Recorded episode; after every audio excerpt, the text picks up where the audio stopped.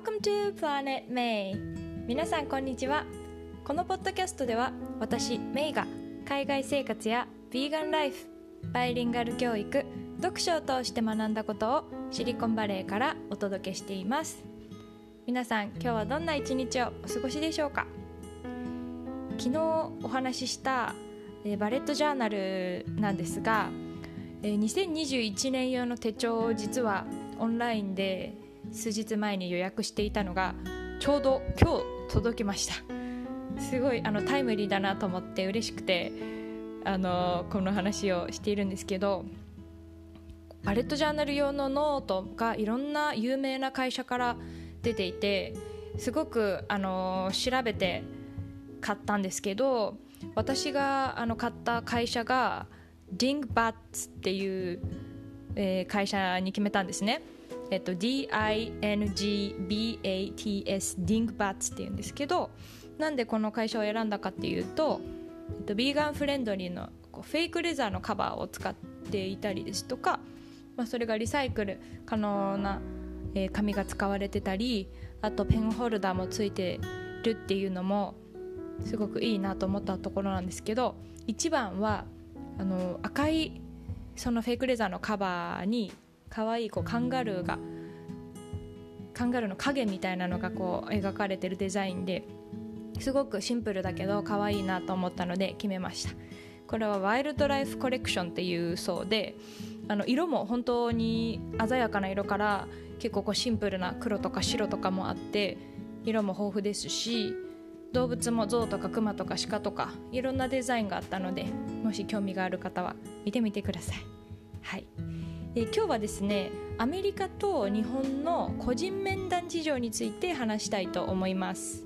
実は明日はアメリカでは Thanksgiving っていうあの感謝祭という祝日なんですね。で学校はだいたいこの時期に個人面談があることが多いです。アメリカの個人面談の日っていうのは、まあ、日本だったら結構こう午前中とかに授業を終えて、え午後から保護者とお話しするっていうようなあの時間割が多かったんですけどアメリカはもう丸々学校お休みになります。なので、えー、祝日と合わせるとその個人面談の23日も休みになるので1週間学校が休みになったりします。子どもたちは。はい。ちなみに英語では、えー、っと個人面談のことは Parent Teacher Conference って言うんですけど、まあ、日本語で直訳すると親親子と教員の会議みたいな感じですね。はい、そのまんまかって感じなんですけど。で、えーとまあ、個人面談について思っていることとあと、えー、日本とアメリカの違いについてちょっとお話ししていきたいと思うんですけどまず個人面談については初任の頃ですね、まあ、あの教員になりたての頃はすごくあの苦手というか嫌でした正直。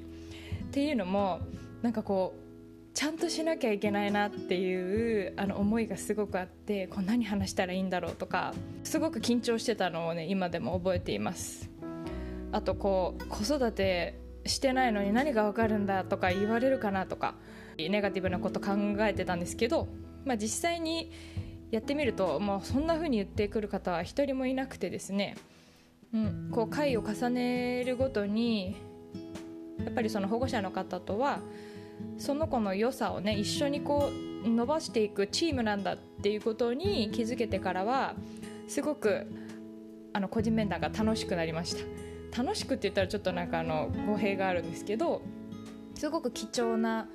時間ですしやっぱりこうお家での様子を知るっていうのプラスになることばかりなので学校の頑張りとか、えーと、その子のいいところとかをどうやって伝えようかっていうふうにあの考えていつもねワクワクして、えー、お話ししています。はいあのまあ、あれ最初の頃はちゃんとしなきゃいけないなとか思ってたんですけどまあ、あの保護者の方はねこう私がこうクラスでつまんない冗談言ったりとかちょっとふざけたりとかしてることはもちろんあの、ね、クラスの子たちを通して聞いてますしあとシンガポールにいた頃はもう外食ばっかりで野菜を食べる時間がなかったのでシンガポールは給食じゃなくって自分でお弁当を作っていくっていうスタイルだったんですけどもうとにかくサラダばっかり食べてたんですね。なのであの保護者の方に結構心配されて「大丈夫ですか?」ダイエットですか?」みたいな感じで聞かれたり、まあ、あのそういうふうに結構ね気にかけてくださる方も多くて。はい、あの野菜不足で食べてるだけですとか言いながら、はいまあ、でも本当に人生の先輩なのでそういう方とお話しするのはすごくあの楽しいですし、うん、いつも勉強になるなって思って、はい、今はそういうすごく大事な時間だなっていうふうに思っています。えー、2つ目の日本とアメリカの個人面談の違いなんですけど東京にいた時の、えー、個人面談のことをお話しすると日本ではこう個人面談の希望用紙っていうのを配りますよね。でその配布した次の日とかにはもう早い子は持ってきたりであの一番遅い子はまあ未提出だったりするんですけどでいろんなタイミングでこうそのクラスの子たちが持ってくるので例えばクラスに36人とかいるとこバラバラのねあの誰が出した誰が出してないみたいなのがこう混乱するのでこちらも。いつもこうファイルに名簿を入れてその出したこう受け取った瞬間にその名簿チェックしてそして回収するっていうような感じでやってたんですけど、まあ、締め切り前日とかにまでに出てない子には声かけたりとかもう1枚渡したりとかあと連絡帳に赤で書いてねって言ったりとか、はい、してましたね。で、まあ、その締め切り日になったら学校内のその兄弟関係を考慮してスケジュールを立てるんですね。例えば1年生と3年生と5年生に兄弟がいるお家だったらそこのまあ、お家の方が例えば学校に何時間もいることのないように、えー、15分1年生のことの担任と話したら次は3年生の担任と話して最後5年生の担任と話すっていうような感じでスケジュールを、えー、決めていました。はいでまあ、もちろんこうまだ出ていないお家もあったりするのでこう紙をね印刷して配布してから何かこう別の日がいいとかっていうことがないようにあのその日に電話確認を